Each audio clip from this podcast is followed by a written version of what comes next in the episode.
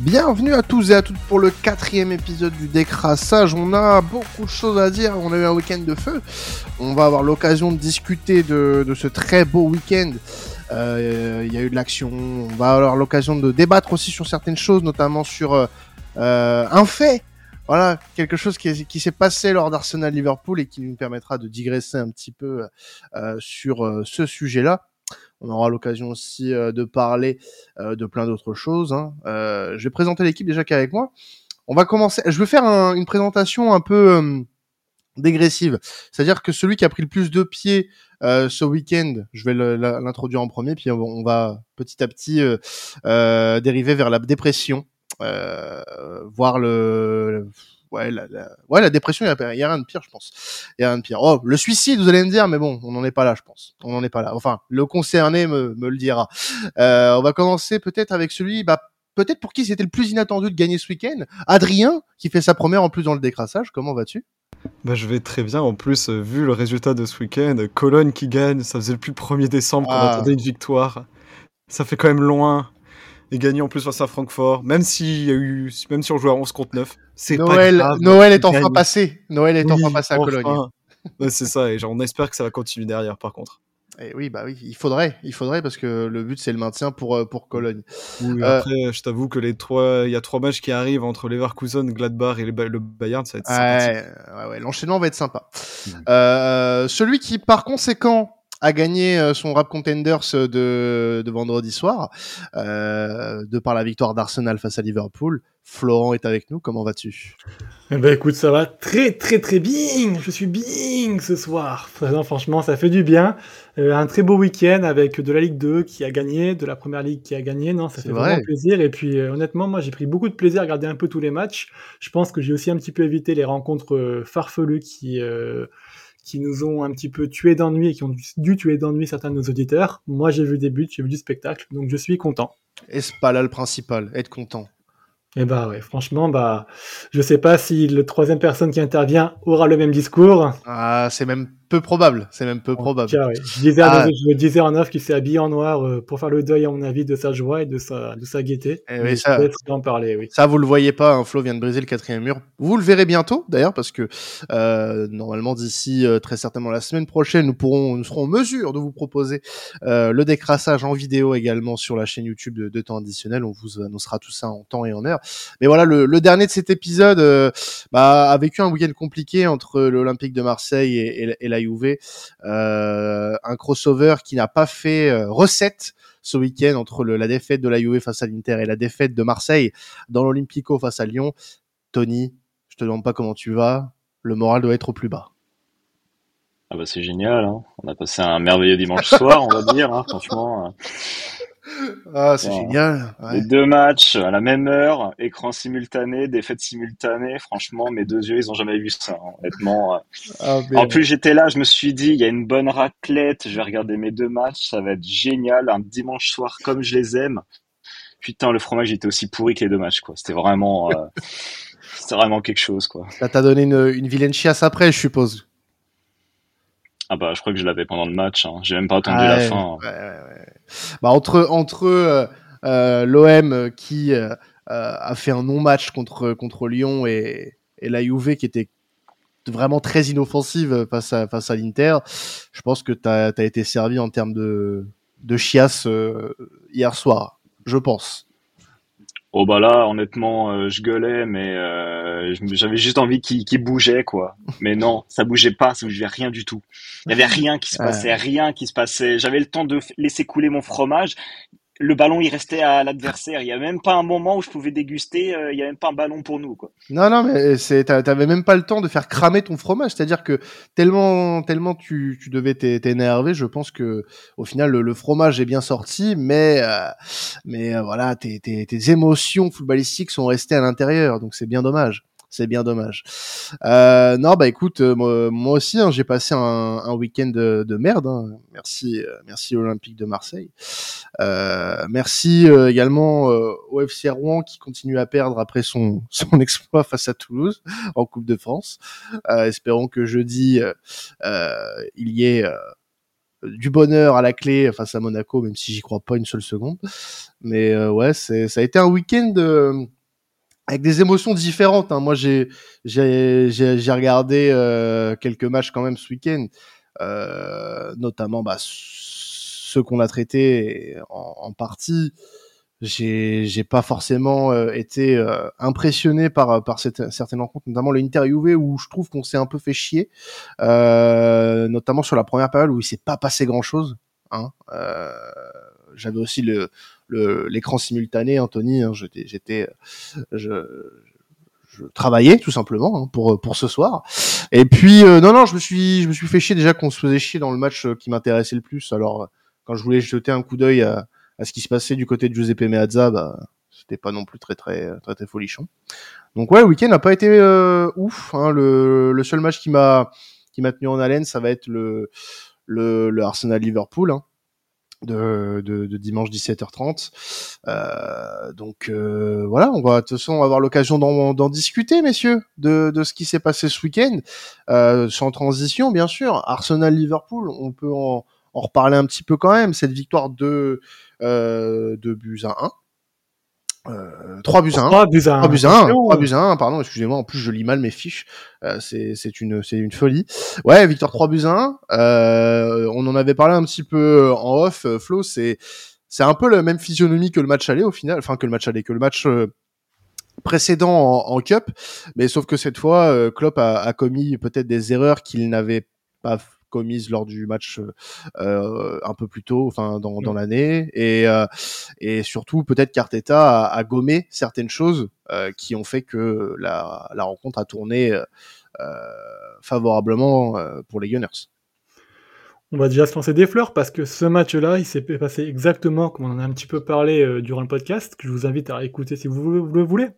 À Anfield, on savait très bien que ces matchs-là, ils sont basés sur la transition et qu'à l'Emirates, ils sont basés sur les phases de domination. Et comme tu l'as très bien dit, c'est le même match qu'on a vu en FA Cup.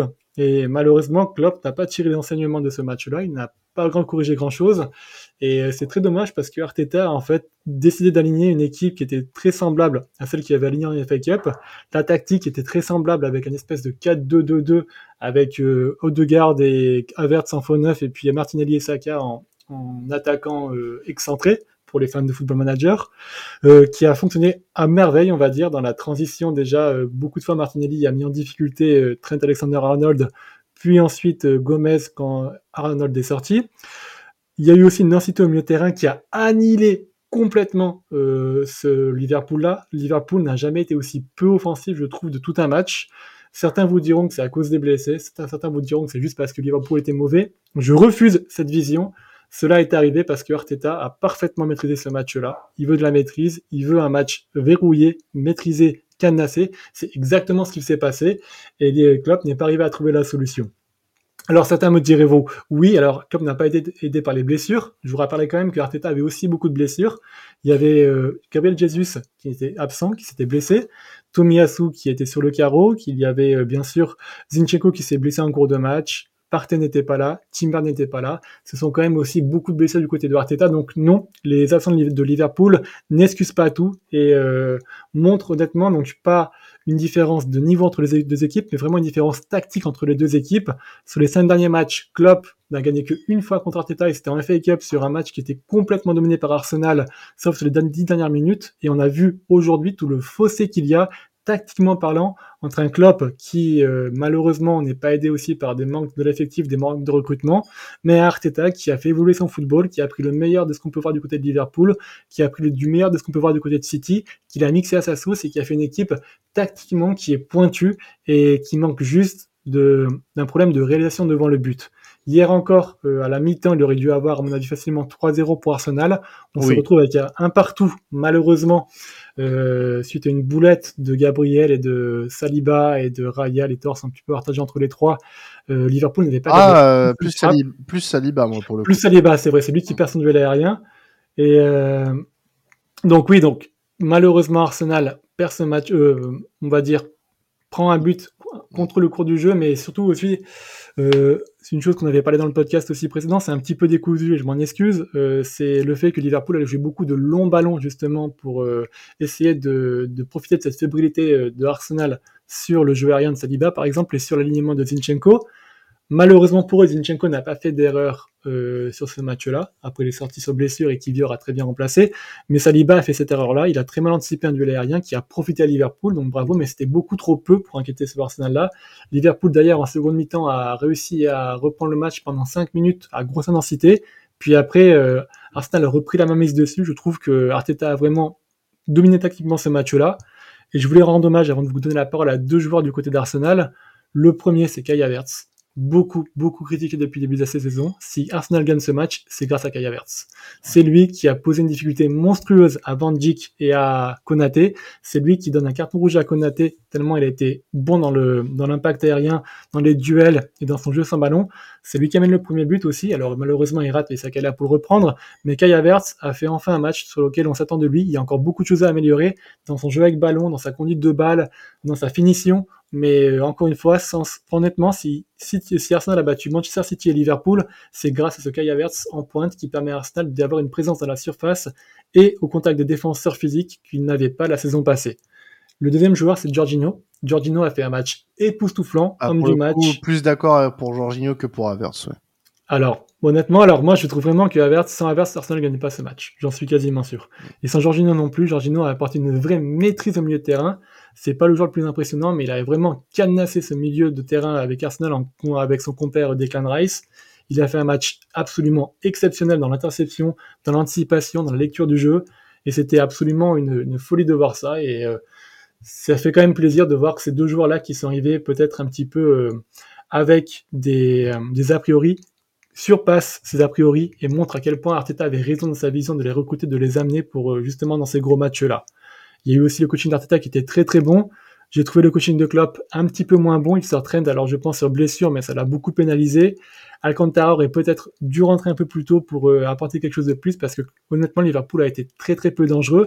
Je rendrai quand même hommage à McAllister qui a fait un match exceptionnel aussi, mais qui malheureusement était beaucoup trop seul au milieu de terrain pour essayer de, de, de peser dans la balance à lui tout seul. Moi, euh, bon après euh, la perf d'Arsenal, euh, je trouve qu'il y a rien à redire. pour le coup, à part voilà le, fait de jeu hein, en fin de première période où Arsenal prend un but bêtement sur une erreur pour moi en plus grande partie de Saliba. Maintenant, loin de moi imputer le fait que les Gunners ont fait un gros match, mais Liverpool a tendu le bâton pour se faire battre ce week-end. Euh, Liverpool. Ah, pourquoi tu dis ça avec la même équipe euh, Ils étaient invaincus depuis 17 matchs, Liverpool. Depuis 17 matchs, une équipe qui marquait quasiment à tous les matchs. Qui ouais, non, non, non, non moi, moi je, je, je, dis ça plus dans le sens où, sur les trois buts, excuse-moi, mais défensivement, il y a des erreurs. Euh, des grosses erreurs. Le, le deuxième but, c'est une catastrophe de sortir comme ça, pardon. Mais euh, ok, euh, ok, Martinelli joue bien le coup en, en, jouant le physique avec Van Dijk et peut-être que ça perturbe un peu la sortie d'Alisson, mais quand même, quand même. Euh, on, connaît le gardien, on, sait de quoi il est capable. Faire une sortie comme ça, pour moi, c'est inconcevable. Et le, troisième but, alors peut-être que la, frappe est contrée euh, par, Van Dyke, mais la position, la position, c'est pas possible. Tu peux pas, peux pas attendre comme ça à ton premier poteau, les jambes écartées et dire que ça va passer. Pour moi, il pour moi, Allison est fautif euh, grandement fautif sur cette rencontre. Euh, Liverpool aurait euh, très bien pu aurait très bien pu s'en sortir avec un nul, que ça aurait pas choqué, même si Arsenal a dominé les débats et ça aurait été plus dur pour Arsenal qu'autre chose. Mais moi, je, moi, je pointe du doigt le fait que, alors, offensivement, Arsenal a joué son match, enfin, défensivement, Arsenal a joué son match. Hein. Les, les, les, longues tentatives ont, d'incursion ont été parfaitement gérées par la défense euh, euh, Gunners. Donc moi là-dessus, euh, pas de problème. Mais euh, vous m'enlèverez pas l'idée que Liverpool, en étant un minimum sérieux sur cette rencontre, aurait pu tenir un nul. Et pour moi, c'est s'aborder plutôt tout seul. Parce que même le premier but, bah, le premier but, on peut se dire quand même qu'Alisson il fait une boulette en repoussant un peu n'importe où. il, gagne son face à face face à Havertz et puis il repousse sur un Saka qui est tout seul. Alors que. Ah, d'accord. Ouais, ouais, ouais, tu vois, mais après. après la construction, quand même, toute la construction du premier but qui déséquilibre tout ce bloc de Liverpool qui était parfaitement en place, tu peux pas dire que Liverpool se saborde là-dessus. C'est quand même le fait d'une construction quand même qui va qui débute de Raya et qui finit à Havertz. De... Alors après, peut-être pas sur le premier but. Je suis peut-être un peu dur sur le premier but, ok, si tu veux. Mais euh, moi, je suis désolé, les deux, les deux autres, euh, en deuxième période, euh, c'est du sabordage. Total. Alors, je vais aussi nuancer, je suis d'accord que ce soit du sabordage. D'un autre côté, Arsenal a quand même eu six occasions franches avec oui, bien sûr. 3 XG. Mm. Donc, je, je trouve honnêtement que jusqu'à ce que Van Dijk fasse cette, cette, cette boulette sur Allison, et ce qui est cette mésentente et ce sabordage, Konaté et Van Dijk faisaient un énorme match tous les deux et ont beaucoup beaucoup de fois ont sauvé les fesses justement de, de Liverpool avec des latéraux qui étaient complètement dépassés. Par exemple, Martinelli il a il a annihilé complètement traité Alexander Arnold et beaucoup de fois Konaté a réussi à reprendre le, ballon euh, sur Martinelli. Sans honnêtement sans sans ces deux-là, il aurait pu avoir beaucoup plus d'occasions et beaucoup plus de buts. Donc euh, il est vrai que Liverpool craque sur des erreurs individuelles mais je pense que ces erreurs individuelles sont provoquées aussi par un petit peu le harcèlement que Arsenal a apporté tout le long du match et euh, la pression qu'ils ont fait sentir euh, sur cette défense. Les gars, est-ce que vous avez un, petit mot à dire sur euh, cette rencontre-là, Adrien? Par exemple, je sais que tu as vu la rencontre. Est-ce que tu veux un petit peu en, parler peut-être avant qu'on aille sur d'autres pelouses? Non, mais ce que je voulais rajouter, Flo a déjà tellement très bien résumé. Déjà, c'est un match qui a été tellement plaisant à voir. Genre, mm. moi qui regarde pas énormément la PL, c'est vraiment le match où je me suis posé, je me suis dit, bah c'est sympa. Effectivement, bon, sur ça, comme comme tu l'as dit, sur euh, un début de Liverpool notamment, c'est un peu, c'est un peu la catastrophe. Mais euh, je pense qu'il faut pas sous-estimer la victoire d'Arsenal. Je trouve vraiment que, comme comme Flo l'a dit, Klopp, ça faisait euh, longtemps qu'il était invaincu. Il y avait aussi ce côté, bah, c'est la dernière saison de Klopp, donc euh, il y a toujours aussi beaucoup dans l'émotion et je trouve que Arsenal bah, a, joué, a joué son foot et a bien joué et franchement bah, c'est une, une, victoire qui est plus que méritée et voilà c'était juste ça. Faut pas moi je pense faut pas minimiser cette victoire et je pense que pour Arsenal c'est pas mon propos hein. euh, hmm. c'est pas mon propos pour le coup Adrien. Moi je dis pas qu'il faut minimiser quoi que ce soit. Je dis juste qu'il faut aussi apporter cet élément là dans la, dans dans l'analyse du match pardon. Euh, je, je pour moi le, Arsenal mérite amplement sa victoire il y a pas de problème mais tu peux pas amputer de l'analyse de ce match-là que Liverpool, euh, dans un dans une toute autre gestion, aurait pu euh, aurait pu beaucoup mieux faire. Oui, c'est vrai, mais il y a aussi, y a aussi, euh, j'allais pas dire, y a comment expliquer ça? Je trouve que même sur le rôle de Kai je trouve que c'était aussi intéressant. C'était, euh, je sais pas, je trouve que Arsenal, euh, moi qui suis après je suis pas je regarde pas tout le temps la PL mais si tu veux sur ce match ils ont quand même eu un, un expected qui était assez important. Ils ont et effectivement mais je, je pense que vraiment sur un but oui effectivement ils se sabordent totalement le sur le truc contré aussi mais franchement, c'est quand même, je, je, je trouve que Arsenal a vraiment joué son, a joué comme il fallait et euh, voilà. Et c'est Klopp s'il a pas changé son, s'il a pas changé, s'il a pas pris en considération aussi le jeu d'Arsenal qu'il avait vu qu'il avait rencontré avant, bah voilà, c'est aussi un peu de sa faute. Et effectivement, ça arrive, il y a des erreurs dans le match, ça arrive. Mais je pense que même avec ces erreurs, je pense que cette équipe d'Arsenal aurait pu gagner. Et juste aussi pour nuancer, parce que j'ai beaucoup chargé Liverpool, cette défaite ne me remet rien en cause. Pour moi, c'est une équipe qui est taillée pour le titre et qui ira très très longtemps dans la course au titre et sûrement au bout. C'est juste que hier, bah, ils sont tombés sur meilleur que tactiquement. Je, je, je, dis bien juste tactiquement parce que sur les duels et sur le terrain, il n'y avait pas une grosse différence intrinsèquement entre les joueurs. Et Arsenal revient à deux points de Liverpool avec cette euh, victoire hein, d'ailleurs. En attendant euh, le match de, City euh, ce soir au moment où nous sortons ce, ce podcast. un petit tour quand même, Adrien, du côté de l'Allemagne, puisque on a parlé de Bayern Gladbach avec Jules de Gladbach France un peu plus euh, tôt, euh, enfin il y a quelques jours euh, pour être exact. Et le Bayern au final s'est sorti du piège de Gladbach en l'emportant 3-1 sur sa pelouse. C'est ce qu'on attendait du Bayern, notamment avec les débuts de Sacha du côté de, la Bavière. une équipe qui a répondu présente au final, malgré des, on va dire, peut-être des, des petits doutes qui subsistaient malgré les victoires, mais des victoires de courte on va dire d'un court écart qui ne rassurait pas grand monde et au final bah un match plutôt euh, rempli hein, pour euh, les hommes de, de Tourelle. Oui, bah, très bien résumé. On attendait beaucoup de cette rencontre, parce qu'évidemment, chaque année, la rencontre Bayern-Gladbach, c'est un peu la rencontre que tout le monde attend depuis euh, notamment euh, le 5-0 que Gladbach avait mis au Bayern en Pokal. Euh, cette rencontre fait toujours un peu peur, même dans la tête des Bavarois, et ça s'est un petit peu senti, même malgré un très très bon début de match des Bavarois, qui franchement dominait, il y avait, il y avait aucun mot, aucun mot à dire. Mais c'est vrai qu'ils se prennent un but un peu euh, contre le cours du jeu vers la 30e minute. C'est Elvedi qui est sur un contre-attaque. Et c'est franchement un système qui était, euh, ce week-end, ce qui était assez drôle, c'est que Gladbach, ils ont joué que vraiment en ligne droite. C'est-à-dire que les ailiers n'ont pas été, n'ont pas été vraiment trouvés. Et c'est vrai que sur les actions, ça part vraiment de la défense, du milieu et vers l'attaque. Et je trouvais ça, le système a bien marché. Et effectivement, ils ont, ils ont marqué le 1-0. Je pensais qu'ils allaient rentrer à la mi-temps avec le 1-0 aurait pu peut-être euh, bousculer un peu le Bayern, mais le Bayern a égalisé avec son petit crack euh, Pavlovic juste avant la mi-temps. En seconde période, euh, ça a été un peu plus, le retour a été un peu plus, je trouvais, je veux dire, j'allais dire pas chiant, mais c'était un peu plus tranquille. le Bayern a ensuite marqué vers la 70e avec Harry Kane, qui a fait un, qui franchement en plus avait fait un match catastrophique. C'est assez, assez rare de le dire, mais il avait à la 62e, 63e minute, il avait tenté sa deuxième frappe du match, il me semble. Et en vrai, il a, personne ne le trouvait, c'était vraiment, catastrophique. Il marque le but, effectivement. Là, je me dis bon, bah Harry en plus, il rentre dans l'histoire. Il devient le deuxième. Euh, il a accès 24 buts en première saison. Il reste plus que Uwe Seller, légende d'Hambourg notamment, qui est devant. Et euh, il lui manque, je crois encore 5, je crois il manque 5 buts, il me semble. Et euh, pour être bah, le meilleur buteur sur une saison lors de sa première saison titulaire, donc c'est déjà énorme. Et le Bayern a fini le travail à la fin, malgré quelques tentatives de Gladbach. Pour résumer en gros ce match, Gladbach, malheureusement, bah, ils sont tombés face, au, face à un Bayern qui était très très fort. Un Bayern que je trouve pas encore, pas encore euh, tout à fait euh, en place.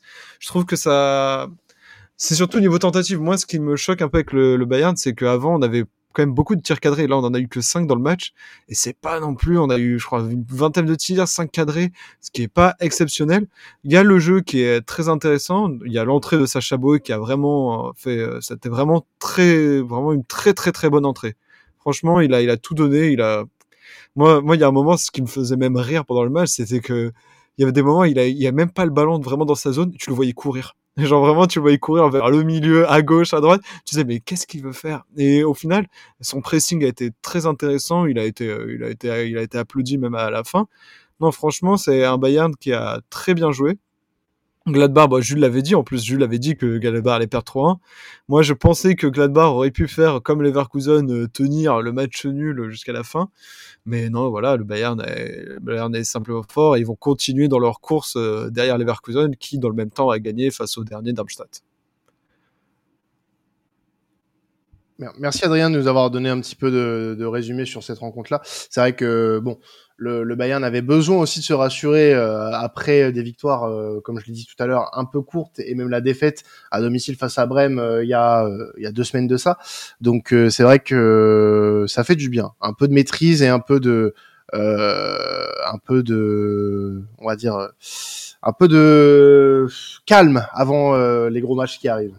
Oui, surtout le prochain match qui est face, face à Leverkusen ce week-end. Donc en vrai, c'est-à-dire là, ils sont à que à deux points si euh, s'ils remportent le match, ils sont ils deviennent premiers de Bundes. Hein. Donc euh, c'est à dire que c'était il fallait que le Bayern tienne et qu'il soit le plus proche de Leverkusen pour ce match qui va être le match capital de la saison. Et oui, des jours qui vont être très importants là pour les Bavarois.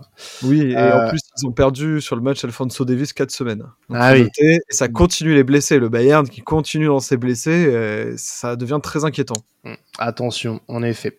Tony, bon, je garde le meilleur pour la fin. L'Inter qui s'est incliné, euh, qui s'est imposé, pardon, 1-0 euh, face à la face à la Juve avec un but de, de, de Gatti contre son camp. Euh, un match qui a été euh, plutôt euh, bon ennuyeux en première période, qui s'est un peu qui s'est un peu bougé sur la seconde période, mais on a vu des euh, des, des, des, joueurs de Turin plutôt maladroits hein, pour le coup Tony euh, on en avait parlé un petit peu en off et puis euh, voilà une équipe qui a pas forcément été très très à l'aise devant le but et qui a laissé filer trois points à son grand rival interiste oui, c'est ça. Bah, comme on en avait parlé vendredi, ce match, pour moi, c'était une question de mentalité. Et on a bien vu, la Juve n'était pas encore prête mentalement à, affronter une Inter dans la mentalité qui, qui a été formée un peu par Conte et que Inzaghi a suivi par la suite, a du coup eu le mérite de continuer dans cette longévité. Bah, on a vu du coup les joueurs qui étaient pas trop à l'aise dans leurs chaussures. Et euh, moi, il y a un joueur que euh, j'aimerais quand même pointer du doigt. C'est quand même euh, Adrien Rabiot. Donc certes, il, il, a été de retour, mais j'ai trouvé très très peu menaçant par rapport à ses autres matchs. Il n'a pas été dangereux, il n'a pas tenté euh, des passes vers l'avant qui pouvaient être euh, potentiellement créer quelque chose, un danger. C'était quelqu'un qui a préféré jouer dans la sûreté du match. Alors face à l'Inter, personnellement, c'est pas vraiment quelque chose qu'il faut faire. Il a été plutôt dans la sûreté à faire des petites passes en arrière, pas pas essayer de trouver ses attaquants. Donc pour moi, il a été assez décevant alors qu'il y avait comme une volonté de ses compatriotes euh, au milieu de d'essayer de, faire quelque chose, mais on l'a pas senti euh, trop à l'aise. Est-ce que euh, c'était peut-être trop tôt pour le faire jouer titulaire à son retour, mais pour moi c'est dommage parce que dans les autres matchs on l'a bien vu, il apportait quelque chose, il se projetait, il donnait un peu du, du danger. Là, il était totalement éteint et ça sur le coup, j'aimerais vraiment le planter du doigt parce que euh, pourtant c'est un joueur au milieu avec l'expérience qu'on attendait, qu'on attendait de lui, qui justement euh, mène un peu cette, euh, ce milieu à se structurer, à se mettre en place, et au final, ça n'a pas été du tout le cas. Et côté Inter, bah, on avait une Inter un peu dans le classique, qui donnait des très très très très dangereuse euh, dans la surface. On a bien vu. Euh, après, à noter un très bon gardien, Chesney, qui a fait des bonnes, très très bonnes parades. Ah, il a été euh, exceptionnel. Ah bah sinon honnêtement je pense que le match pouvait largement se finir à 3-0 très clairement. Il a il a vraiment arrêté deux occasions qui étaient totalement pour moi sur le coup pour moi c'était but et je sais même pas comment il avait sorti ça. Donc très clairement on avait une Inter d'un côté qui avait la fin qui était là justement pour avoir les points. Bon, certes, malheureux Gatti sur ce coup, mais bon, si c'était pas lui, Thuram la mettait honnêtement euh, au fond. Donc voilà, donc on avait euh, un peu cette fragilité. Euh, maintenant, va falloir se ressaisir de ce côté-là parce que certes, contre euh, Serranitana, Frosinone, ok, ça peut marcher, mais euh, va falloir proposer un jeu un peu plus solide face à des euh, top équipes de Serie A. Et euh, là, Allegri va falloir qu'il se réveille, qu'il se repose pas sur ce qui était de bon en 2024. Ouais, c'est vrai, que, c'est, vrai que le début d'année a été un petit peu, est un petit peu poussif. Hein. Côté euh, côté turinois, maintenant il va falloir euh, il va falloir mettre un petit peu la, la seconde hein, si bah, le, la Juve veut espérer quelque chose hein, en championnat. Puis surtout qu'il y a que le championnat pour le, pour la Juve maintenant. Donc bah oui, bah championnat Copa, donc euh, oui il y a la Copa, la Copa. T'as as deux trophées euh, nationaux à aller chercher. Tu tu sais que t'as pas de compétition européenne, donc moins de matchs, donc plus de préparation par rapport aux autres, et tu te permets euh, d'afficher euh, un tel jeu face à l'Inter qui est en plus à un match en moins, donc tu, ah tu, leur permets de passer devant avec encore plus trois points. Bah tu te mets un peu dans le dans la mouise un peu tout seul, alors que c'est ah bien dommage. Alors t'aurais pu même un nul aurait aussi été pour moi suffisant parce que ça ne change, ça aurait tout changé. Là, tu perds un, tu perds un point, tu perds trois points. Euh, c'est là maintenant, c'est limite. Euh, on espérait de leur côté que l'Inter fasse un faux pas, mais quand tu vois dans le dynamique dans lequel ils sont, euh, c'était en fait ce match-là qu'il fallait jouer. Eh bien, merci euh, Tony de nous avoir présenté aussi cette rencontre. on, va avoir un petit mot aussi rapide hein, sur le, derby de Madrid, quand même, puisque euh, l'Atlético s'est imposé du côté du côté de non c'est pas imposé pardon un partout un partout mais c'est comme c'est tout comme c'était un petit hold up petit hold up hein, de la part de l'Atlético le Real qui a mené quasiment toute la rencontre 93e but euh, de l'inévitable Llorente.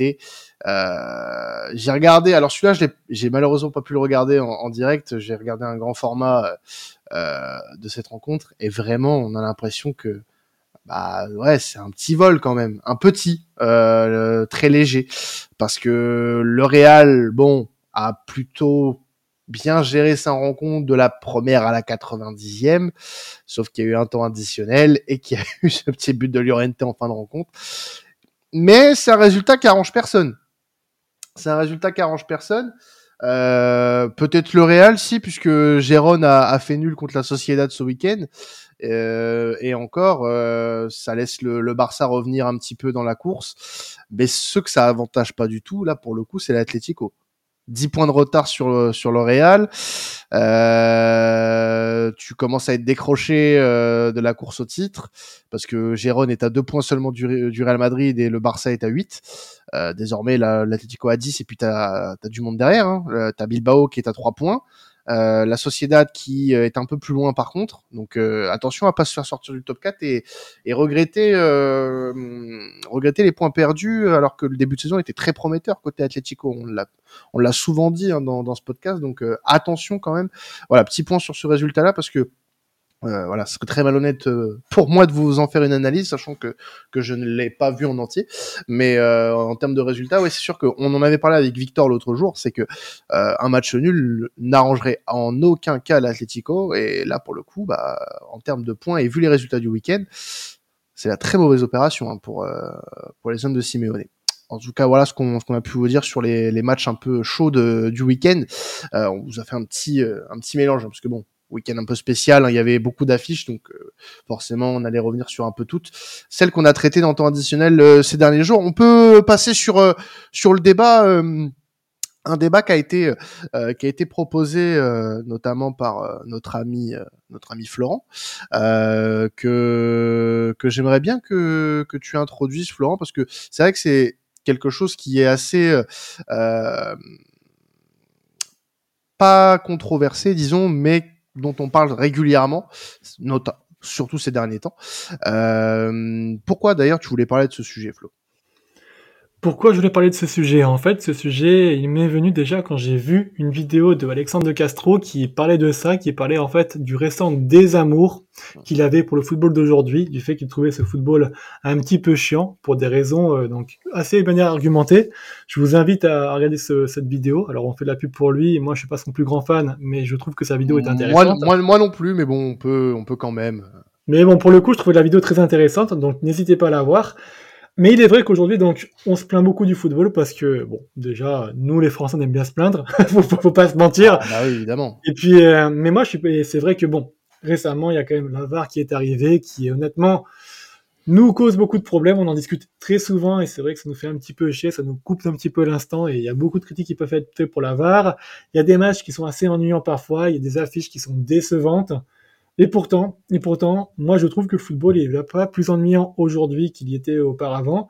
Et je voulais en parler parce que ce week-end, moi, j'ai pris beaucoup de plaisir à voir du football. Alors, pas seulement parce que les résultats de mon équipe ont été avantageux, mais parce que j'ai vu d'autres matchs. J'ai vu, par exemple, un Newcastle Luton qui s'est soldé par un 4-4 avec un match avec beaucoup de rebondissements, beaucoup de jeux et puis euh, beaucoup de buts. C'était vraiment un match intéressant et qui était super. J'ai vu Aston Villa qui a déroulé contre Sheffield et qui a annihilé cette équipe 5-0. Euh, C'était vraiment un très beau match de football, honnêtement, là aussi, avec euh, l'accomplissement du travail pour Unai Emery qui était absolument fabuleux. J'ai vu un Everton-Tottenham aussi en première ligue euh, avec Everton qui, qui égalise à la dernière minute de jeu avec autant d'un match où il méritait plus que tout d'arracher au moins un point et ça fait vraiment plaisir à voir. Le Liverpool-Arsenal était d'une facture C'était pas un énorme match, mais c'était un grand match auquel on a pris du plaisir. Et euh, il est vrai qu'aujourd'hui, sur le football, je suis complètement d'accord qu'on voit euh, peut-être moins d'exploits individuels, on voit moins de joueurs frissons, il y a moins de liberté qui est donnée aux joueurs, il y a plus de décisions qui sont un petit peu dans la retenue euh, parce qu'on attend de savoir si la VAR va valider ou non, mais il y a quand même honnêtement des entraîneurs et des équipes qui progressent de manière signifiante. Je pense à Luton qui en début de saison était vraiment la copie ratée d'une équipe de championship et qui devient de plus en plus une équipe de première ligue compétitive et qui va se maintenir, je pense. Et rien que pour l'histoire qu'on écrit dans les saisons, alors je donne pas d'exemple de, de, Liga, je donne, donne pas d'exemple de, de, de, de Bundesliga ou de, de Serie A parce que je maîtrise un petit peu moins ces sujets-là, même si c'est vrai qu'en Liga, je pourrais parler du Girona qui écrit une des pages du football espagnol les plus folles en, en challengeant un petit peu le Real Madrid sur la course au titre. Il est vrai qu'en Serie A, je pourrais peut-être aussi parler euh, de la Fiorentina qui est quand même assez intéressante. Je pourrais parler aussi... Euh, de, de l'Inter Milan et du renouveau de Inzaghi, je pourrais peut-être parler aussi de, de Giroud qui arrive encore euh, à 37 ans toujours à, être le meilleur buteur de son équipe et à toujours euh, contribuer au but euh, malgré son âge avancé. En Bundes, je pourrais parler du du Bayer Leverkusen ça ferait chez Adrien, mais quand même, c'est quand même intéressant de voir euh, tout ce qu'il peut euh, dégager comme, histoire. Je trouve que dans ce football d'aujourd'hui, il y a des mauvais côtés, mais il y a des très bons côtés, il y a de très belles histoires qui s'écrivent. Et mm. moi, je prends du plaisir à regarder les matchs aujourd'hui parce que tactiquement, je, je, je, je trouve que c'est, on arrive peut-être parfois des excès, mais parfois à ce qui se fait de plus beau dans ce qu'on a pu voir dans le football. je trouve que parfois, quand un entraîneur orchestre parfaitement son équipe, c'est de la poésie à voir et c'est magnifique à voir. Il y a de très belles histoires et il faudrait pas occulter ça sous prétexte qu'il y a des choses qui conviennent un petit peu moins par rapport à avant. Moi, moi, je pense que tu as, plutôt raison euh, dans ton argumentaire. Euh, Aujourd'hui, euh, on va dire que, les réfractaires, et la plupart, sont des bandeurs de nostalgie. Euh, des BDN, comme j'appelle ça. Euh, non, mais c'est vrai à un moment donné, il faut le dire. Hein. Euh, j'aime beaucoup, j'aime beaucoup nos, nos, amis nos amis les libéraux, hein, par exemple, hein, qui euh, qui sont des, des, des puits de, de, de, savoir footballistique. Euh, mais euh, mais euh, voilà, il y a beaucoup de gens qui vivent à travers en fait la, nostalgie de l'ancien temps entre guillemets. Euh, oui, c'était mieux avant, on prenait plus de plaisir qu'avant. C'est vrai qu'avant, on avait peut-être plus d'artistes. On avait peut-être plus d'artistes, peut-être plus de joueurs de, de ballon, euh, peut-être plus de voilà de, de phénomènes, de, de, de, voilà de joueurs uniques en leur genre. Euh, peut-être que c'est trop uniformisé aujourd'hui. Je suis là-dessus, euh, je peux être à 100% d'accord. Mais euh, je pense que aujourd'hui, euh, je prends mon cas personnel, je pense que ça ferait pas cinq ans que j'animerais une émission si je trouverais, si je trouvais le, enfin une émission sur le l'actu foot, si je trouvais le football aseptisé, chiant. Euh, je pense qu'il y a quand même encore des histoires à raconter malgré tout. Elle s'adapte un petit peu plus au football d'aujourd'hui, euh, le football d'aujourd'hui n'est pas n'est plus celui de celui qu'on avait il y a 20 ans. Euh, il a évolué, il a ses exigences à lui et hum, il faut l'accepter. Il faut l'accepter ou passer à autre chose euh, et euh, tout simplement admettre que bah, vous n'êtes plus euh, en phase avec le, le sport qu'il est aujourd'hui et, et c'est très bien. D'autres d'autres l'aimeront, d'autres l'aimeront, d'autres l'aiment déjà. Donc je pense que pour moi il n'y a pas forcément alors la question se pose, hein, mais il n'y a pas forcément de débat à avoir. Je pense que c'est la sensibilité de chacun. Je peux comprendre, moi, ceux qui euh, se reconnaissent plus forcément dans le football d'aujourd'hui, parce que euh, euh, aujourd'hui, le football a d'autres objectifs, a d'autres portées, a d'autres, a d'autres, une autre façon de se consommer qu'avant. mais certains s'y retrouvent. Certains s'y retrouvent aujourd'hui, d'autres pas. Euh, les fameux BDN notamment. Euh, mais euh, ouais, je, après moi, je, je conçois hein, ceux qui euh, ne, ne veulent pas de, de l'évolution actuelle du football, mais me dire que le football était mieux avant, ça je peux pas. Ça je pourrais pas.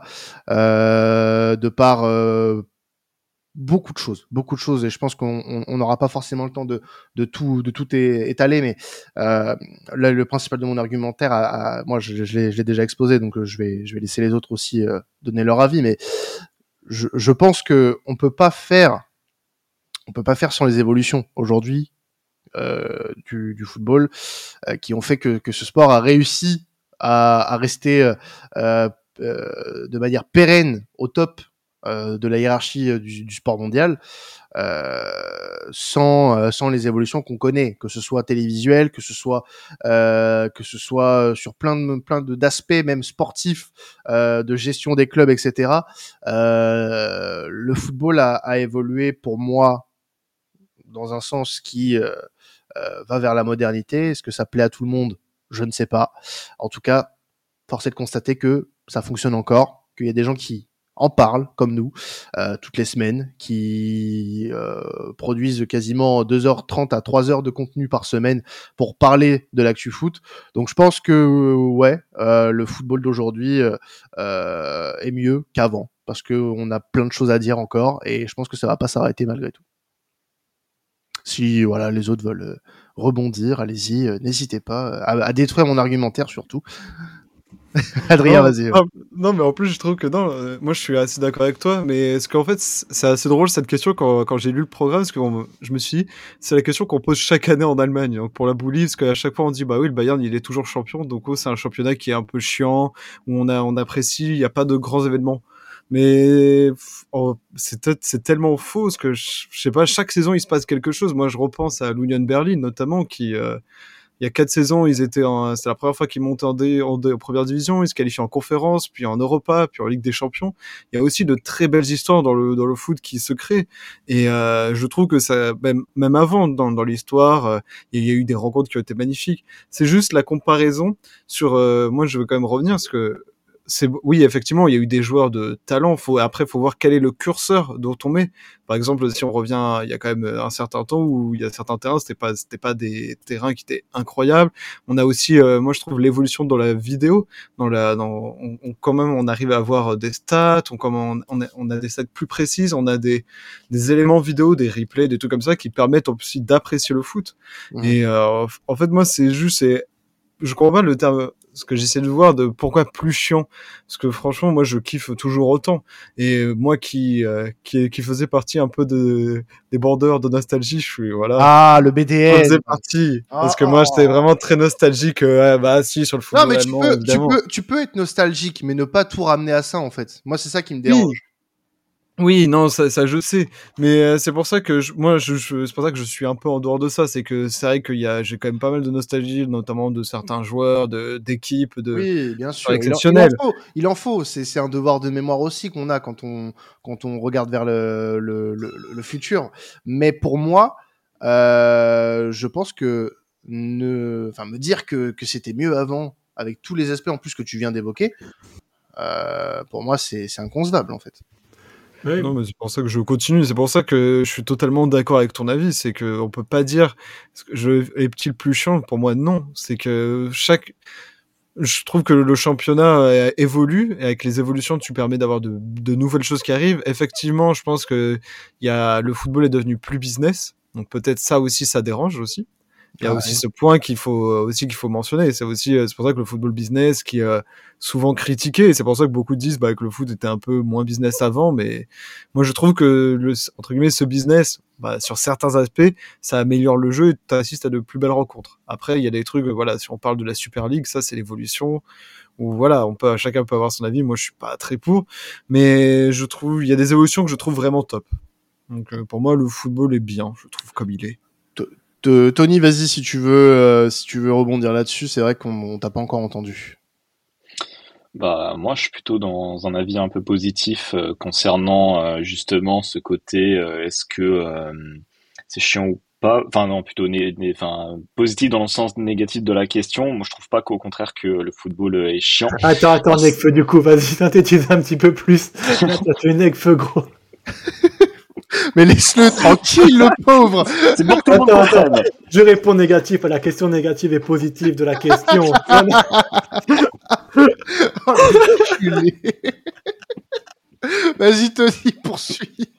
Je vais prendre l'exemple de euh, la Serie A.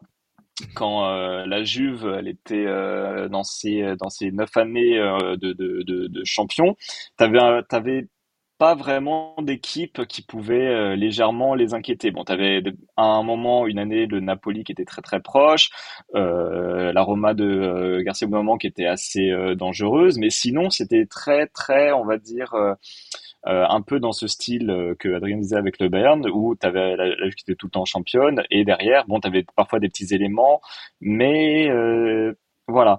Et là, d'un coup, bah, tu vois maintenant un championnat qui, bah, maintenant, euh, ça fait trois années de suite qu'ils ont changé euh, de champion. Donc, tu vois qu'il y a quand même une compétitivité qui montre que, ah, tiens, euh, maintenant, il y a un nouveau champion. Donc, moi aussi, je peux être champion. Moi aussi, je peux aussi participer avec beaucoup plus de conviction et beaucoup plus de réalisme à ce Scudetto. Et naturellement, bah, quand tu vois aussi de nouveaux jeunes entraîneurs qui émergent, qui proposent un jeu que tu que tu ne voyais pas avant, toujours de la nouveauté. Et justement, je trouve que c'est ça qui est, qui est beau dans le football, c'est que c'est pas quelque chose qui est statique, où tout le monde a le même schéma de jeu, tout le monde propose quelque chose de différent. Alors, soit tu adhères, soit tu adhères pas. Donc, c'est peut-être aussi ce côté-là où les gens disent, ah, c'est chiant, parce que peut-être certains n'adhèrent pas aussi la vision euh, d'un entraîneur sur euh, la tactique et le football. Mais d'un autre côté, euh, il en faut pour aussi tous les goûts. Et tu le vois en Italie, t'as Italiano, t'as Mota qui se montre aussi euh, incroyable. T'avais deux Zerbi qui étaient à Sassuolo, parti au Shakhtar, maintenant Brighton, il fait quand même un travail exceptionnel. Donc pour moi, ça, ça se joue dans, aussi dans, dans ce cadre-là de ce que peuvent montrer euh, les nouveaux entraîneurs qui arrivent et c'est ça qui démontre aussi que le football, bah, pour moi, s'améliore dans ce côté-là. Je vais même compléter tes propos du coup, Tony, parce que je vous rejoins là-dessus. Moi, je, honnêtement, tout ce que vous avez euh, cité participe aussi à nous éduquer. Et moi, aujourd'hui, j'ai jamais eu des discussions aussi riches avec euh, des gens euh, comme vous, déjà, avec des gens traditionnels. Sauf avec Karel.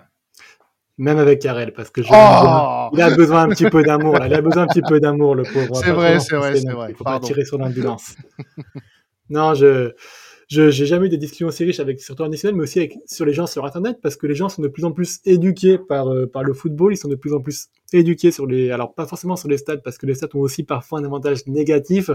Euh, J'aime beaucoup que les stats soient utilisés par les clubs et par les spécialistes et les experts du football.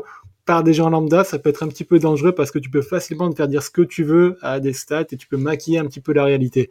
Mais tu peux quand même t'éduquer mieux. Et aujourd'hui, je trouve que tu as de plus en plus de personnes intéressantes avec qui tu peux parler. Quand tu compares le Twitter de, de 2010, alors moi je suis un vieux, c'est pour ça, celui d'aujourd'hui on est quand même sur des discussions qui peuvent être parfois, alors il y a beaucoup de trolls, ouais, je suis vieux, mais des discussions qui peuvent être aussi beaucoup plus riches que ce qu'on avait auparavant. Et euh, justement, moi, j'aime beaucoup ça. Alors, euh, bien sûr, dans tous les cas, il y avait des choses, qu'on n'aime pas aujourd'hui dans le football, mais il y avait aussi des choses qu'on n'aimait pas auparavant dans le football d'auparavant. Donc, euh, vous l'avez très bien souligné aussi. Euh, la vie est une balance, le yin et le yang, et il faut aussi savoir savourer le positif dans ce football d'aujourd'hui. Merci petit scarabée en tout cas pour ce, ce petit yin yang.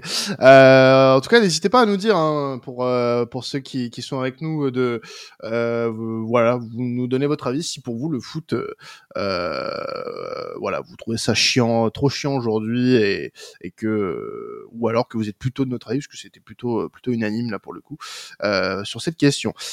Dernier sujet qu'on voulait évoquer, euh, Flo nous a préparé un, petit édito. Euh, alors ça concerne quelque chose qui s'est passé ce week-end. Euh, notamment. on a vu une effusion de joie hein, de la part de, de Mikel Arteta après le, troisième but d'Arsenal, qui voilà scellait la victoire des Gunners face à face à, Liverpool ce dimanche. Et tu as eu envie d'en parler parce que euh, ça a fait, alors on va dire quand même plutôt parler cette euh, voilà cette euh, célébration du, du, technicien espagnol et tu voulais t'interroger en fait sur bah, est-ce que les joueurs de foot, enfin les acteurs de d'un match de football doivent célébrer d'une manière plus plus plus humble, plus moins explicite, on va dire?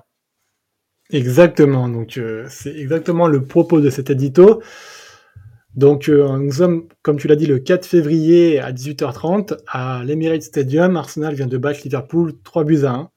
Martin Odegaard, le capitaine de l'équipe, célèbre la victoire euh, de ses coéquipiers et se dirige vers les tribunes. Il croise le photographe officiel du club, Stuart McFarlane. Il va du coup le serrer dans ses bras, prendre son appareil photo, puis le prendre en photo pour immortaliser l'instant, immortaliser aussi la passion que ce photographe a, qui suit le club depuis les années. Belle image, voilà. Une belle image. Mm. C'est un geste qui semble, bah, comme tu dis, une belle image, un geste anodin, mais pas vraiment selon l'avis du consultant du match, Jamie Carragher, qui exulte le joueur à être plus sérieux et à rentrer dans le tunnel ces propos vont être repris par euh, d'autres consultants un peu partout dans le Royaume-Uni. D'abord, euh, Gary Neville, le compère de Jimmy Carragher, qui va parler d'un manque d'humilité dans la célébration d'Arsenal, puis de Richard Keys sur Beansport, qui lui aussi à son tour dira euh, sur le plateau du Royaume-Uni que la célébration d'Arsenal était beaucoup trop exubérante suite à la victoire contre Liverpool. La même chose était arrivée il y a un an, lors de Arsenal Bournemouth, lorsque Res Nelson inscrivit le but du 3-2 à la 96e minute et mit tout le en éruption. Elle est arrivée aussi lorsque les joueurs de Newcastle, cette saison, prirent une photo euh, devant les tribunes de Sunderland après leur victoire dans le derby qui n'avait plus lieu depuis 8 ans en FA Cup cette saison. Pourtant, Jamie Carragher fut aussi le premier à louer les célébrations de Klopp, un petit peu folles qui marquèrent et qui donnèrent un, visage iconique à la Première Ligue à Liverpool. Est-ce que ce cher Jeremy Carragher manquerait-il de lucidité ou devrait-on lui donner raison? Des footballeurs et des entraîneurs doivent-ils se montrer plus sobres après un but ou une victoire Y a-t-il un respect à avoir envers des supporters adverses en les consultant se disant soi-disant neutres? Moi, je refuse cette vision du football. Marquer un but ou gagner un match n'est pas le fruit de 90 minutes. C'est le fruit d'un travail de longue haleine, d'heures d'entraînement, d'heures de réflexion sur un bureau, d'heures de discussion avec un staff. Mais le travail ne fait pas tout. Le football est ce sport qu'on aime ou qu'on déteste pour son incertitude, pour ses rebondissements, pour son facteur de chance qui peut frapper à n'importe quel moment. Ce facteur chance qui est arrivé par deux fois lors de ce Arsenal Liverpool où pour la première fois Gabriel a dévié le ballon dans son propre but de la main et qui lors de la seconde fois est allé dans l'autre camp quand Van Dijk s'empala sur Allison et laissant le, le, but libre à Martinelli. De ce fait, il paraît légitime de célébrer lorsque le travail paie, car ses buts et ses résultats sont la récompense de tout un travail, et même si Arsenal serait amené à perdre la semaine prochaine, pourquoi devrait-on moins célébrer? Le football est fait d'instants, de moments. C'est la somme de ces moments qui font l'histoire d'un club, d'une équipe. Et à l'image d'un Liverpool qui célébra un match nul contre West Bromwich euh, pour marquer le début de leur club suite à un match nul à Anfield de 2-2, ces moments de célébration sont, sont importants pour les joueurs et pour les supporters. Déjà parce qu'ils permettent de créer un lien entre ces deux entités si dépendantes l'une de l'autre, mais aussi parce qu'elles peuvent devenir iconiques avec l'histoire qui en découle derrière. De même pour les célébrations d'entraîneurs, Comment serait le football sans les courses de clope, sans les gestes blasés de Mourinho ou sans la folie de Conte? Ce football serait beaucoup plus fade, sans saveur, sans émotion, sans frisson. Ce football, je le refuse. Alors, messieurs les footballeurs et les entraîneurs, je vous en conjure, continuez de célébrer, continuez de communier, continuez de partager la joie lors des victoires et des buts, et même si c'est contre mes équipes favorites, car c'est le jeu et c'est ce qui fait la beauté de ce sport pour lequel on tombe amoureux et pour lequel les hauts moments de joie effaceront les moments difficiles qui arrivent comme une montagne russe euh, à Disneyland Paris. Oh, cette fin est magnifique. Merci Flo. Merci Flo. Euh, peut-être rebondir si vous voulez, hein, les gars, hein, sur euh, ce que ce que vient de euh, de décrire et de nous donner, hein, Flo. Moi, si je peux faire un, lien avec le débat qu'on a eu juste avant, je trouve que il y a quand même énormément de rabat-joie aujourd'hui. tout doit être très aseptisé pour et c'est en plus très à l'image de, la société dans laquelle on vit actuellement. Tout doit être très lisse. Euh, on doit pas froisser le, on doit pas froisser le voisin. Euh, non, je suis désolé, putain. Le football, euh, c'est un sport d'émotion aussi. C'est un sport d'émotion. Si on peut pas laisser exploser sa joie quand tu gagnes un match important et voir des mecs sur Twitter te dire ah oui ils ont ils ont gagné la coupe du monde ou quoi ils ont gagné la Ligue des Champions eh nique ta mère c'est bon voilà moi j'en ai marre euh, entendre des trucs comme ça, non, euh, voir, lire, entendre des trucs comme ça chaque semaine quand il y a un mec qui est content parce que son équipe a la gagné. Euh, t'as déjà fait un sport de, t'as as déjà fait un sport co dans ta vie, que ce soit à haut ou bas niveau. C'est l'essence même du, du, jeu qui veut ça. Euh, que tu sois euh, sur le terrain de de de je sais pas donnez-moi une ville random en France on va te laisser galérer. C'est très bien. Bien joué, bien joué, bien joué, les gars. Ah, bah, tu peux dire Grenoble, allez, vas-y. Si voilà, si que tu sois sur le terrain le plus merdique de, de Grenoble en, en, en, district le dimanche matin, ou que tu sois devant 80 euh, 000 spectateurs et 3 millions de téléspectateurs, euh, à un moment donné, euh, les émotions restent les mêmes. Tu dois célébrer. Tu dois, euh, tu dois laisser exploser ta joie. C'est ça aussi le football. C'est des émotions. C'est, c'est la communion. C'est, ça peut être la haine aussi mais c'est des émotions avant tout. Donc euh, non, je suis désolé, je, je suis ton, enfin je suis, euh, je partage totalement ton ton édito, mon cher Florent. Euh, il me tenait à, cœur de, réagir devant ces ces peines à jouir. Voilà. Et puis, euh, j'ai envie de dire, c'est des émotions que tu partages avec tes supporters. Enfin, tu vois, tu disais, il y a de la colère, il y a de la joie et tout ton équipe perd, tu vois tes joueurs en colère, tu en colère avec eux parce que tu, tu, tu sais que tu aurais envie qu'ils fassent mieux, eux aussi ils auraient envie de faire mieux. Tu vois ton équipe gagner, tu es content, tu les vois exulter, tu as envie d'exulter avec eux sur le terrain, donc forcément tu envie, euh, envie de partager ces moments avec eux. Et je trouve ça vraiment dommage de se dire que certains voudraient justement euh, abaisser un peu ce côté émotionnel dans, dans le football. Alors, euh, bah forcément, je vais, je vais, reprendre l'exemple que tu as dit, euh, Flo, euh, sur le, le cas Odgar qui, qui a fait pour le moment la, toile après le, le, match. Mais imaginons, je pense qu'il y aurait eu un hold-up de Liverpool qui aurait gagné le match. Est-ce que ça aurait été la même vision que Gallagher aurait aurait dit. Ça, on ne le sait pas. Et euh, Liverpool aurait eu raison de célébrer euh, magnifiquement. Mais Carragher, ah, mais Carragher, mais Carragher, c'est, mais Carragher, c'est un trou du cul, c'est bon. Voilà. Arrêtons, arrêtons, arrêtons. Lui aussi, c'est un peine à jouir. Arrêtons, s'il vous plaît. C'est bon. Non, mais c'est ça. Non, mais du coup, voilà, euh, supporter, exulter, juste célébrer, moi je suis totalement d'accord. Bon, évidemment, euh, sans non plus trop exagérer, euh, voilà, on, euh, tout le monde reste humain, les supporters, etc. Mais il y a aussi ce côté, bah justement, t'es là avec ton rival, le but c'est un peu de titiller aussi. Enfin, c'est du sport d'équipe. Tu vas pas aller voir ton voisin. Bon bah écoute, tant pis pour toi, bye. Enfin, voilà, en plus, je sais que c'est quelqu'un qui peut être aussi dans dans dans la course au titre dans ce cas-là.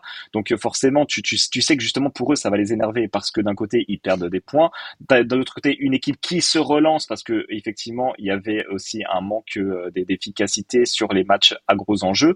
Donc là, il y a aussi ce côté d'un long travail, comme tu l'as dit, Flo. Forcément, ça c'est du relâchement en fait totalement c'est du relâchement. Donc voilà tu as envie de partager ce moment. Tu sais que c'est un moment qui, était important. Et même, même et même que ça soit juste pour les joueurs pour un but pour un but tu as le droit de célébrer et de, pas d'en faire non plus des, des gestes euh, mauvais mais au moins de, de, de, de montrer voilà une célébration. C'est aussi un peu pour titiller c'est aussi un peu pour se démontrer. Il n'y a pas à fermer ce côté là pour moi je vais même aller plus loin du coup, euh, pardon, euh, sur ces célébrations. Alors, il y a peut-être une polémique, il y a un avis impopulaire, mais ce qu'a fait Emiliano Martinez durant la Coupe du Monde, moi, je trouve que ça a parfaitement sa place et puis euh, ça participe au jeu du coup. Hein, le fait de se créer un ennemi, lui, il est adoré en Argentine, il est détesté en France. C'est le jeu, honnêtement. Et puis euh, moi, je trouve que je préfère voir des, des matchs, des, des, choses comme ça qui suscitent des émotions et qui créent des choses et qui créent une histoire plutôt qu'un football fade dans lequel on aurait juste un, un gardien qui se contenterait de faire des arrêts et qui serait très sobre dans ce qu'il fait derrière après, quoi. Mais qu'est-ce que tu veux que je rajoute derrière tout ça? Et dire, dire que ce sont des peines à jouir Dis-le Moi, je suis poli, monsieur. Tu vois, tu ah, sais que je suis. Peine, euh, à jouir, peine à jouir, c'est pas euh, bon. Oui, non, mais non, mais mais sur, sur le fond, t'as tellement raison. C'est que je sais pas, même quand t'es supporter chez toi dans ton canapé, si si tu célèbres pas les buts, si tu cours pas dans ton salon, si tu sais pas, si tu fais, je sais pas, je, je trouve que c'est évident et c'est la beauté du foot, c'est que tu vas, tu vas voir un match, même si tu es derrière ton écran ou autre, ça te fait plaisir de voir ton joueur célébrer. Effectivement, comme moi j'avais parlé sur le cas Martinez ou même sur les autres, quand tu as ton club ennemi qui, euh, qui te nargue devant, moi je m'en souviendrai, c'est peut-être rien du tout, mais Wirtz qui, qui nous tire la langue alors qu'il a été formé à Köln et tout ça, il nous met un but, je t'avoue que tu l'as toujours, euh, tu toujours l'image de cette photo en tête et je trouve que ça fait des célébrations et euh, ça fait des moments uniques et des moments que tu te rappelleras toute ta vie. Et moi là récemment, euh, il y a une semaine, c'était en Pokal où tu as un joueur euh, qui, a, qui, a, aussi fait un peu polémique, mais il y avait c'était la séance de tir au but, il met le penalty décisif pour la victoire et il va célébrer devant les ultras devant. Alors, en leur disant, en leur faisant le chute et après en rigolant devant eux. Et au final, voilà, ça fait des images, ça fait un peu de provoque et c'est génial. Et c'est t'aimes regarder le foot pour ça au, final, enfin, pour conclure, euh, moi j'aimerais bien faire une petite comparaison quand même avec le, sport américain. Ça, tu vois, euh, les, célébrations un petit peu euh, exubérantes, le trash talk, c'est quelque chose qui est ancré dans, dans, dans le sport là-bas. Que ce soit tous les sports, le foot américain, le baseball, le basket, même le soccer, même, même dans le soccer, ça, ça existe là-bas. Donc, je trouve que le public européen est, est un peu trop euh, est un peu trop euh, vexable facilement. Et moi ça m'énerve un peu. Ça m'énerve un peu parce que je trouve qu'on peut euh, on peut très bien on peut très bien célébrer même chambrer gentiment tout en étant tout en étant dans les dans les règles du sport dans, dans les règles de l'art et, être le plus le plus correct possible. Maintenant bon bah écoutez euh, ne, ne regardez pas un match de football avec moi si euh, je joue contre votre équipe parce que je risque d'être assez insupportable. Euh, donc euh, voilà. Ouais, Adrien, vas-y. Non, mais c'est surtout que même dans tous les sports, entre guillemets, tous les sports, même même en, en individuel, sur il y a des sur, sur un point en tennis quand c'est assez long et que tu le gagnes, bah tu le célèbres un petit peu, tu sais, tu. Eh oui. Bah, la célébration, c'est un peu dans tous les sports et c'est le moment où tu bah voilà, ça récompense ton travail, tu as fait un point incroyable. Je sais pas, moi je pensais à l'exemple du tennis. C'est vrai qu'il y a des moments où bah après un long point, quand tu arrives à gagner euh, même euh, ce, serait-ce que voilà le 15-0, bah après un long point, tu as envie de célébrer, d'être d'être fou et je comprends. Et c'est pour ça que ça m'énerve de me dire bah si si franchement la célébration ça, ça vous choque moi c'est il y a, y a toujours une limite faut pas que ce soit faut pas que ce soit vraiment vulgaire que ce soit qu'il y ait des trucs derrière moi il y a sur certains points voilà c'est limite il y a des célébrations que je que j'aime pas non plus mais ça c'est juste mon avis mais je, je pense que chacun est libre de, de, de, de célébrer de charrier tout ça et en plus ça fait l'essence du sport ça te fait des souvenirs magnifiques que ce soit coach joueur voilà, quand Simonet fait sa célébration, bah, purée, moi, je la, elle est mythique. Et ça, et ça rend encore plus ce sport, le football, bah, mythique. Et ça rend des moments qui sont géniaux. Bien, merci messieurs d'avoir euh, euh, donné de votre euh, de votre personne pour ce débat. nous sommes à une heure d'émission. Il est temps de, de la terminer avec le traditionnel petit jeu de fin de de fin de décrassage. Voilà. nous nous sommes bien dégourdis les jambes après un week-end foot très très très intense et nous allons passer au quiz, messieurs. Donc j'avais plusieurs idées j'avais plusieurs idées, je vous cache pas. Euh, je vais passer, je pense, euh, sur quelque chose qui peut être euh, assez intéressant. Je vais passer ça, je le ferai la semaine prochaine. Je ferai quelque chose de plus préparé euh, concernant ça. Non, aujourd'hui, ce que je vais vous proposer, c'est de revenir dix ans en arrière. Je vais vous faire revenir dix ans en arrière. Oh, le BDN. Ah oui, voilà, le bandeur de nostalgie, tout à fait. Euh, on a beaucoup parlé d'Arsenal-Liverpool dans, dans ce podcast, et puis bah, euh, je me suis dit, bah, qu'est-ce qui s'est passé il y a 10 ans entre Arsenal et Liverpool? Euh, Il y a 10 ans, euh, lors de la saison 2013-2014, euh, Arsenal s'était imposé 2-0 à l'Emirates, c'était en, octobre, en novembre pardon 2013, face à face à Liverpool. des buts, voilà, des buts dont je vous donnerai pas le nom puisque ça gâchera un peu le jeu. je vais vous demander de me donner le 11 de Liverpool ce jour-là. Et on va commencer avec ceux qui n'ont pas encore Enfin non, je vais commencer avec quelqu'un qui a déjà participé euh, à un quiz puisqu'il n'a pas encore gagné de, euh, qui n'a pas encore gagné. Flo, je te laisse merci De rappeler, merci de rappeler que j'ai pas encore gagné, ça fait plaisir. Bah bien sûr, évidemment. Allez, je te laisse commencer. Mamadou Sakho? Mamadou Sakho, c'est une bonne réponse. Mamadou Sakho, bonne réponse. Adrien? Euh, oh là là, ça va être... allez, euh, j'espère durer un tour. Steven Gerrard? Steven Gerrard, c'est bon. Bonne réponse. Bien sûr. Au milieu de terrain, tout à fait. Tony Non, regarde pas son téléphone. Et c'est maintenant que ça va commencer. Euh, alors là, est-ce qu'il n'y aurait pas un Skrtel par hasard Skrtel, tout à fait, en défense centrale, tout à fait. pardon. Euh, donc tu as le droit de dire Skrtel, il n'y a pas de souci. C'est un joueur médiocre, donc on a le droit de déformer son nom. Euh, Flo Luis Suarez. Luis Suarez, tout à fait, à la pointe de l'attaque. Bonne réponse. Ah. attends, attends, parce que mais en vrai, je pense qu'il est là. Mais je sais pas s'il est joué. Mais Coutinho, il devait être dans ces eaux-là. Il, devait être dans cette époque-là. Ah, titulaire. Mais il est dans la période. Au moins, je me suis pas gouré. Mais il est pas sur la feuille. je crois qu'il arrive la saison d'après. Il arrive la saison d'après. Et Adrien est éliminé. Ah Tony, en cas de mauvaise réponse, tu auras perdu Attention. Euh, Klein Nathaniel Klein, c'est une mauvaise réponse. Oh. Et non, et non. Alors Flo, pour Flex, est-ce que tu peux nous en donner quelques-uns? Et bah là, du coup, euh, alors on a donné juste dans défense centrale Sako. Sako, milieu de terrain, on avait Gérard et euh, il y a un autre qui était cité avec Gérard au milieu de terrain, non? Non, non, c'était Skirtle, Suarez, Gérard et Sako. Donc on a la colonne vertébrale, le gardien de but. Putain, c'était à l'époque, ça devait être. Euh, en 2013. Putain, c'était pas Dudek, non, Dudek c'était beaucoup trop tôt. Ah non, non, non, c'est beaucoup. C'est plutôt. Ah, tu vois, là, tu vois, je, là, je suis à court, du coup, tu vois, putain. Et pourtant, ces jours-là, ils m'ont fait cauchemarder. Hein. Belge, belge. Ah, putain, Mignolet, évidemment. Mignolet. Euh, le troisième défenseur central, ivoirien. Karel va m'insulter, c'est un truc de fou. Karel, Karel, là, il est en train d'écouter. Il fait, mais putain, c'est, c'est, c'est Colo Touré.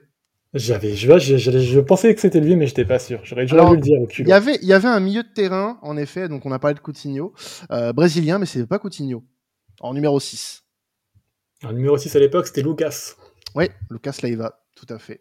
À côté de Gérard, il y avait qui? Quelqu'un euh, qui était à Liverpool il y a pas si longtemps que ça d'ailleurs. Il y avait Anderson déjà? Oui, Anderson, tout à fait. Euh, alors, c'est fou, Anderson, je l'avais, mais dans ma tête, j'étais en mode, est-ce qu'il était déjà, j'étais en mode, hmm, j'hésitais. Les deux ailiers, est-ce que vous les avez? Franchement, si vous les avez, c'est très fort. Non, parce que là, c'est avant Mané et avant Firmé et avant euh, Salah, donc c'est aucun des deux. Exactement. Est-ce qu'il avait Jordan Ibe, peut-être? Non. Non. Et en plus, je t'ai dit une connerie, euh, Adrien Coutinho a, était bien sur la feuille de match, il est rentré en cours de jeu. Ah à la place d'un des titulaires. Je suis rassuré. Euh, à, la, place du titulaire sur l'aile gauche d'ailleurs. Est-ce qu'on est Sterling? Non. Et du coup, euh, Sturridge? Sturridge, oui. À la eh en pointe avec Suarez. là, il, évidemment. Là, là, il vous manque les deux ailiers. Si je vous dis. Euh, alors attends. pour lui. D'ailleurs, il est encore en activité. il joue en Thaïlande désormais.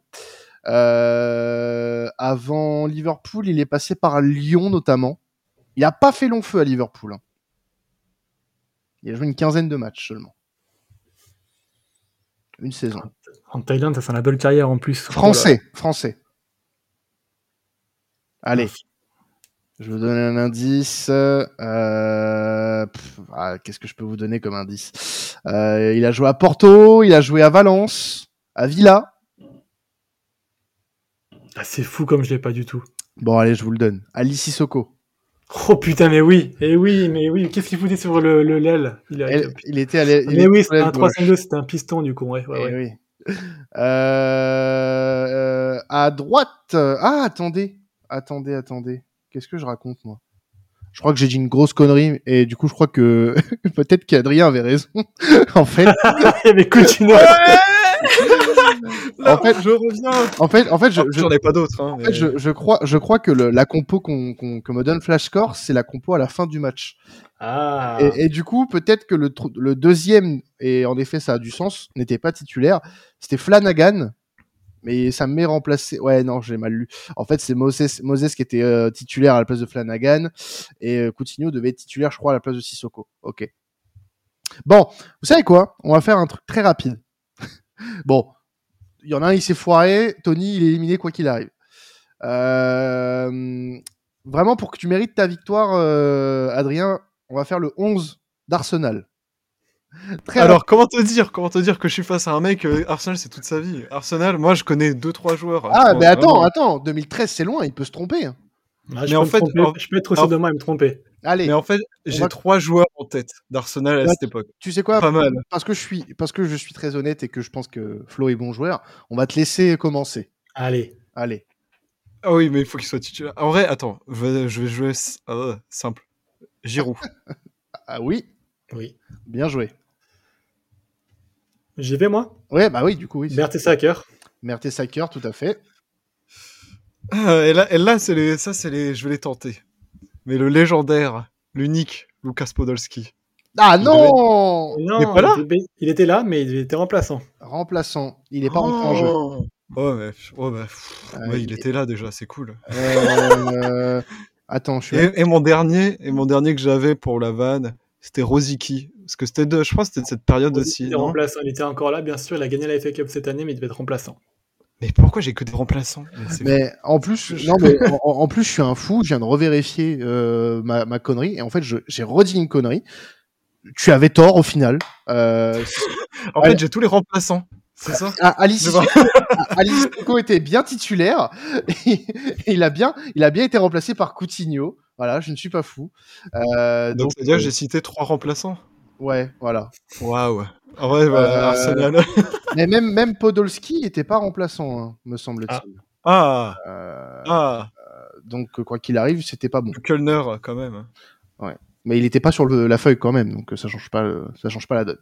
Euh, bah du coup perdu, Flo euh, pour être sûr de gagner, tu nous en cites encore un et puis c'est bon pour toi. Alors Koscielny, Mertesacker, Anderlax, devait y avoir Montréal à gauche, à droite j'ai un Gibbs à gauche non? Tu m'as dit Koscielny de base, donc c'est bon. Gibbs à gauche, tout à fait, oui. À droite, c'était qui? Est-ce que c'était Jenkinson ou est-ce que c'était un autre? C'était un autre. Donc c'est pas Jenkinson à l'époque, ça devait être. Euh, on avait qui? Santos? Non, Santos est déjà parti. Euh, attends, j'irai. Plus simple, plus simple.